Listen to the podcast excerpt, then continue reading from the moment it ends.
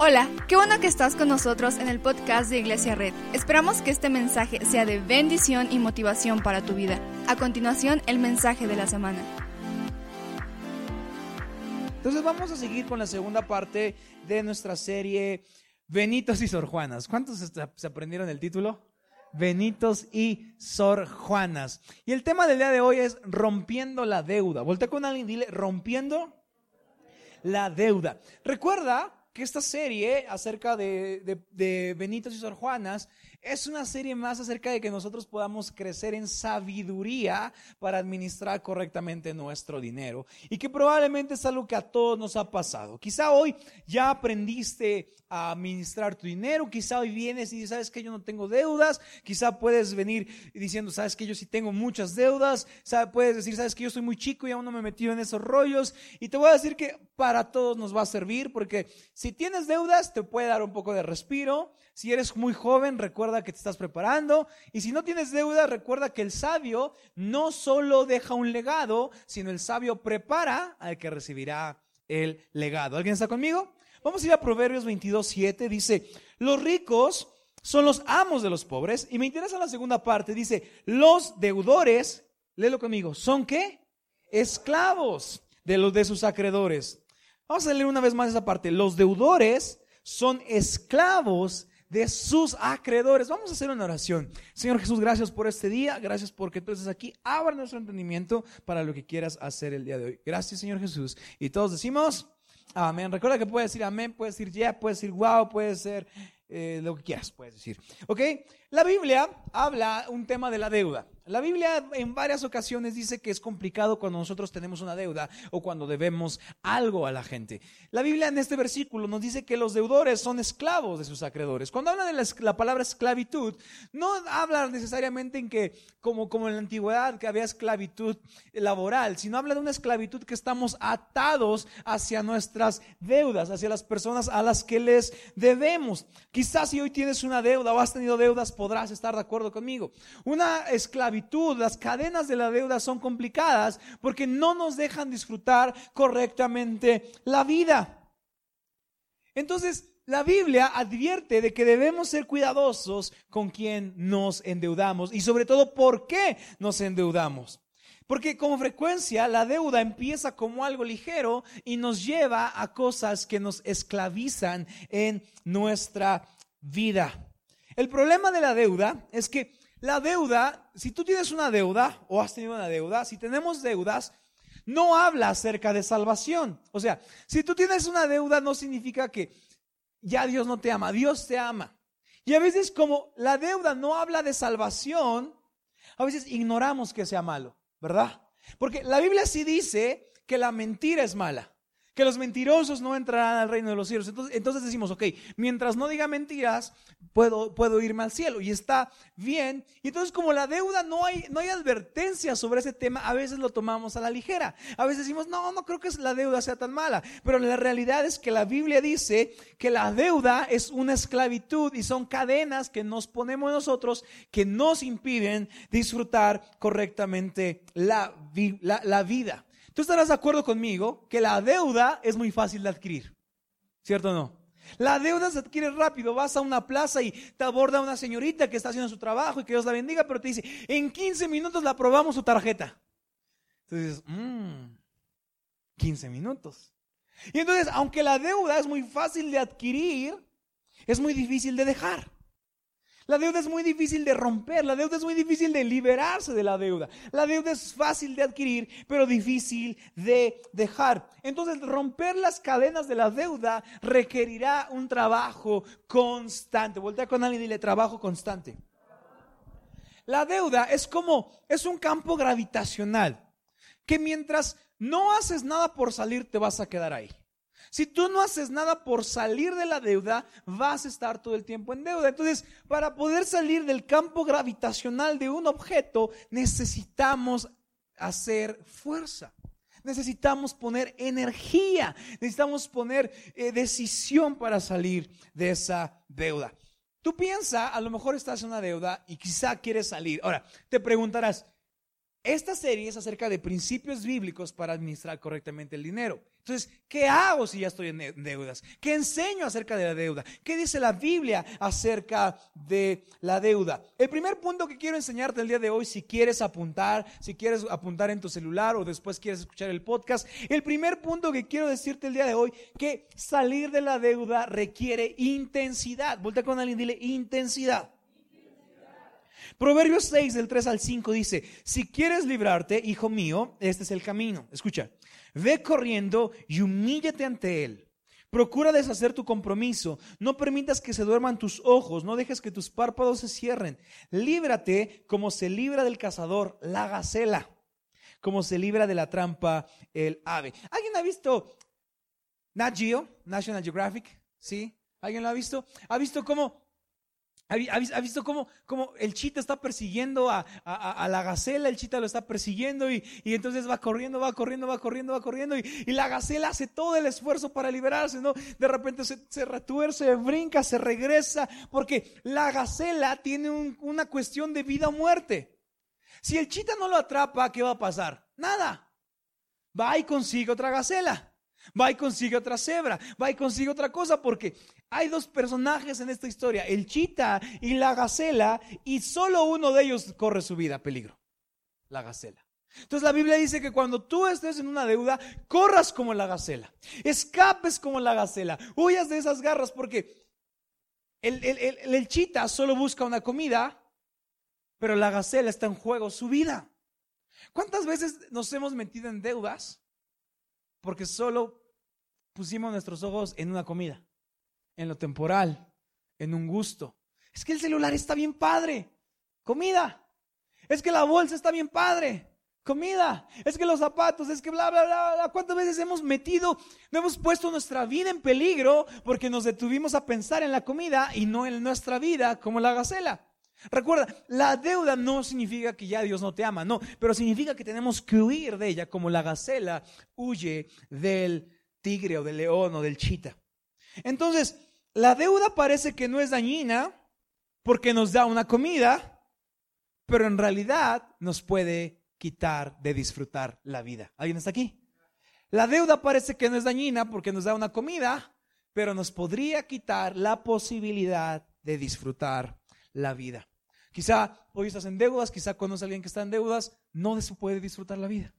Todo el tiempo estás pensando cómo salir, todo el tiempo estás pensando cómo pagar, todo el tiempo y no puedes disfrutar la vida. Dios no nos creó para vivir así, Dios nos creó para disfrutar la vida. Pero como sabe que somos un poquito, tendemos un poquito al dinero, nos ha advertido que debemos cuidarnos de la deuda. Ahora, salir de la deuda requiere una herramienta. Déjame decirte esto. La, la deuda no es un problema matemático. ¿Alguien está aquí? La deuda no es un problema matemático. La deuda es un problema de comportamientos. La deuda no es un problema de hacer cuentas bien o hacer cuentas mal. La deuda es un problema de comportamientos. Entonces, si la deuda no es un tema matemático, es un tema de comportamientos, ¿cómo se vence la deuda? La deuda no se vence con cálculos, la deuda se vence con decisiones. ¿Cuántas veces has dicho que debo tanto y dices, pues, pues si hacemos cuentas y, y entonces si le quito 200 pesos y, podré pagar. y hacemos cuentas. Pero el problema de vencer la deuda solo con cuentas es que el comportamiento que nos metió a la deuda no es atacado. ¿Alguien está aquí? El, comportamiento que, que nos metió en la deuda no es atacado. Por ejemplo, a lo mejor te metiste en una deuda porque el compadre te pidió que pusieras el pastel y te dio pena decir que no. Dices, ¿qué, ¿qué me van a decir? Ya no me van a aceptar. No es un problema de dinero, es un problema de comportamiento, porque Dios dice que nuestro valor no está en lo que podemos comprar, lo que podemos tener. Nuestro valor está en lo que Él nos da. Recuérdale a tus hijos que tu valor no es la fiesta que puedes organizar, tu valor es lo que haces todas las mañanas por ellos. Entonces, a veces nos metemos en deudas por comportamientos. Quizá te metiste en deudas porque tus amigos tenían el celular más chido y tú lo querías y ahora te metiste en deudas y ahora pediste dinero prestado y ahora ya no puedes salir. Pero la deuda no es un problema de dinero, es un problema de comportamiento. Es un problema de decisiones. Entonces, si quieres salir de la deuda el día de hoy, no solo debes atacar con cálculos, sino debes atacar con decisiones que te ayuden a atacar ese comportamiento. Si quizá te sientes menos que alguien, que otra familia, recuerda que tu valor es lo que Jesús ha dicho de ti. Dice, dice que eres su hijo, que eres su amado y que está contento contigo. Entonces no tendremos que meternos en más problemas así. Te voy a dar un consejo. Enumera tus deudas de la menor a la mayor y paga la más pequeña primero para que te ayude a tener pequeños logros. O sea, a veces queremos acabar con la deuda con cálculos, pero recuerda que la deuda se vence con comportamientos. Entonces, e, enumera tus deudas de la menor a la mayor y paga la más pequeña primero y ve avanzando. ¿Están conmigo? Entonces, la deuda se necesita intensidad. Voltea con alguien y dile intensidad. Y se requieren decisiones. Voltea con alguien y dile decisiones. Entonces, lo que sigue aquí te voy a dar cinco consejos prácticos que puedes usar para salir de una deuda. Lo que te acabo de decir de, esto para atrás es Biblia. Esto definitivamente son consejos prácticos que hemos aprendido, que hemos escuchado. Entonces, el primero, cinco acciones para romper la deuda. Deja de, de pedir dinero prestado. Si no eres tan responsable y cuidadoso con las tarjetas de crédito, destruyelas. Porque si no te van a atar a una vida en que todo el tiempo estás pensando cómo pagar la tarjeta de crédito y no cómo puedes bendecir a alguien con tu vida. Segundo, crea un fondo de emergencia. Ahora, el fondo de emergencia no es para fiestas. El fondo de emergencia es para una emergencia. ¿Cómo puedes crear un fondo de emergencia? Un fondo de emergencia lo puedes poner así. Ponte una meta semanal de lo que quieres ahorrar Pon que quieres ahorrar 500 pesos semanalmente. Divídelo entre 7 y ahorra esa cantidad cada día. Voy a usar 700 porque 500 se me complicó. Toma 700. ¿Quieres ahorrar 700 semanalmente? Divídelo entre 7 y ahorra 100 diarios. No digas, voy a ahorrar 700 al finalizar la semana, sino voy a ahorrar 100 pesos diarios para lograr mi meta. ¿Alguien está aquí? Dos, otro, otro tip para crear un fondo de emergencia. Escoge un gasto fuerte que tienes y recórtalo a la mitad. ¿Alguien está aquí? Si quieres crear un fondo de emergencia y quieres salir de deudas, escoge un gasto fuerte que tienes y recórtalo a la mitad. Un ejemplo, estás pagando mil pesos de internet porque es, la, es una compañía. Bueno, consigue otro plan. Ve a, otra compañía y recórtalo a la mitad. Cuando haces esto, respiras dos veces porque dejas de gastar y comienzas a ahorrar. Entonces recuerden, ya dejamos de solucionar el ahora y ahora solucionamos el futuro, luego el legado y luego la bendición a los demás. Pero escoge un gasto fuerte que tienes y recórtalo a la mitad. Si quieres organizar una fiesta porque alguien va a tener unos, un cumpleaños, escoge ese gasto fuerte y recórtalo a la mitad. Ayúdate, sé creativo, haz cosas que, para que te ayuden a recortar a la mitad ese gasto. Tercer, tercer consejo para crear un fondo de emergencia, crea recordatorios y automatizaciones de ahorro. Si tú recibes tu nómina vía, vía app de, de cualquier banco, no vamos a decir porque todavía no nos patrocinan, no les vamos a ayudar. Si recibes tu dinero vía app o si lo tienes ahí, tienes tu app, crea recordatorios automáticos. El celular ya es tan inteligente que te, sirve más que para ver solo el Facebook. Entonces, crea recordatorios automáticos, pon, quiero ahorrar tanto, tengo que pagar tanto, tengo que hacer esto y créalo. Y, y si tu dinero te, te entra en una app, de una vez descuenta desde el inicio que te llega tu destinado al fondo de emergencia. Siguiente, manténlo lejos de tentaciones. ¿Cuántos tenían un fondo de emergencia? Y vino una tentación y se, se acabó. Se nos fue el fondo de emergencia. No queríamos un pastel de tres leches, pero después doble piso y se acabó el fondo de emergencia. Manténlo lejos de tentaciones. O sea, manténlo al alcance, pero manténlo lejos de tentaciones. Y otro, otro consejo, continúa hasta que tengas una suma con la que puedas vivir seis meses. Un fondo de emergencia es una cantidad que en la que puedes vivir seis meses, porque es para una emergencia. Para de ahorrar en fondo de emergencia cuando tienes la cantidad para vivir seis meses. ¿Alguien está conmigo? Tercer consejo para crear un fondo de emergencia. Ahí les va, este no les va a gustar. vende cosas. Organiza una venta de garage. Estoy seguro que en tu casa hay cosas que quizá ya no, ya no, ya no sirven, ya no usan. Organiza que no te dé pena, pon ahí tu letrero, vecino, venta de garage, llévese todo y mételo a tu fondo de emergencia. Otro consejo, vende cosas que no hayas usado en el último año. Hay que vender la mesa, mamá. Pero no, está bien padre. Mamá, no la hemos usado en tres años. Véndela. Deshazte de ella. Haz espacio para la bendición. Crea espacio en tu casa para la bendición. Crea espacio en tu casa para que Dios pueda depositar bendición en tu vida. Siguiente consejo. Vende algo que te cueste sacrificar. O sea, algo que amas mucho, algo que te va a costar sacrificar, véndelo pero para tu ahorro de emergencia, no para comprarte otra cosa igual o mejor. Y el, siguiente consejo lo saqué de una serie de, de Netflix. Vende lo que no te provoque alegría. Si no te está trayendo gozo, si no te está trayendo alegría, véndelo. Deshazte de ello. Déjalo ir. Y pon este dinero en tu fondo de emergencia. Cuarto consejo para crear fondos de emergencia, para, para salir de la deuda consigue ingresos pasivos. Un ingreso pasivo es un ingreso en el cual no tienes que invertir mucho tiempo, pero sigues recibiendo dinero. Como por ejemplo, si tienes tu coche, podrías meterlo a Uber. Si tienes un cuarto extra, podrías rentarlo a estudiantes. Podrías meterlo en Airbnb. Si eres bueno en matemáticas, da asesorías. Si eres bueno en inglés, enseña. Si eres bueno haciendo muñequitos de plastilina, créate tu escuela de muñequitos de plastilina. Pero crea ingresos pasivos. Y sobre todo, el quinto consejo es, ora. Ora para que Dios pueda hacerse más grande que cualquier comportamiento que te trajo a tener deuda. Para que Dios pueda hacerse más grande que el sentimiento de que no tenemos valor. Para que Dios pueda hacerse más grande que el sentimiento de necesidad de algo material. Porque Dios ha dicho que Él es suficiente para nosotros. ¿Por qué no te pones de pie?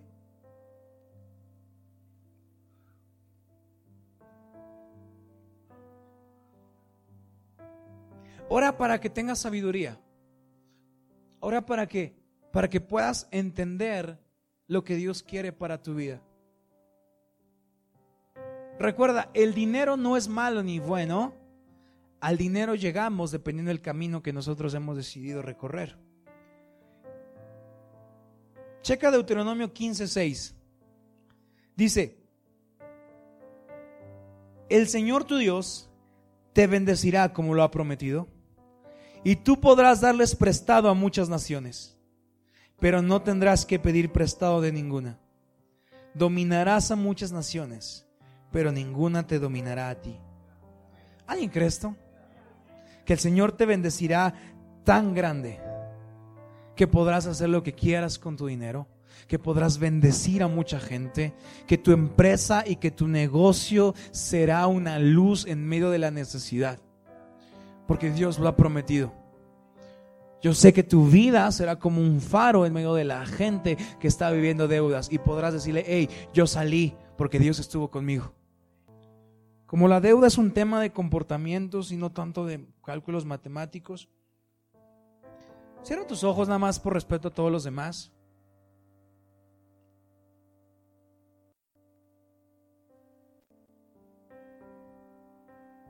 Si tú conoces a alguien, si tú vives cerca de alguien, si tú eres alguien que está viviendo en deudas por alguna situación, ¿por qué no levantas tu mano?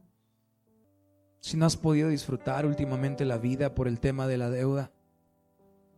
Si tú conoces a alguien, un hermano, una hermana, un primo, una prima, un vecino, quien sea, alguien que amas, que está viviendo deuda y que no ha podido disfrutar la vida, levanta tus manos. Vamos a orar por esas personas y por nosotros. Vamos a pedir que Dios nos dé sabiduría. Que Dios pueda hacerse más grande que cualquier comportamiento que nos metió en esto. Muchas gracias por acompañarnos. Subimos contenido semanalmente, así que suscríbete y síguenos en redes sociales. Te dejamos los links en la descripción. Nos encanta pasar tiempo contigo, así que si estás en Tlaxcala, no olvides visitarnos este domingo.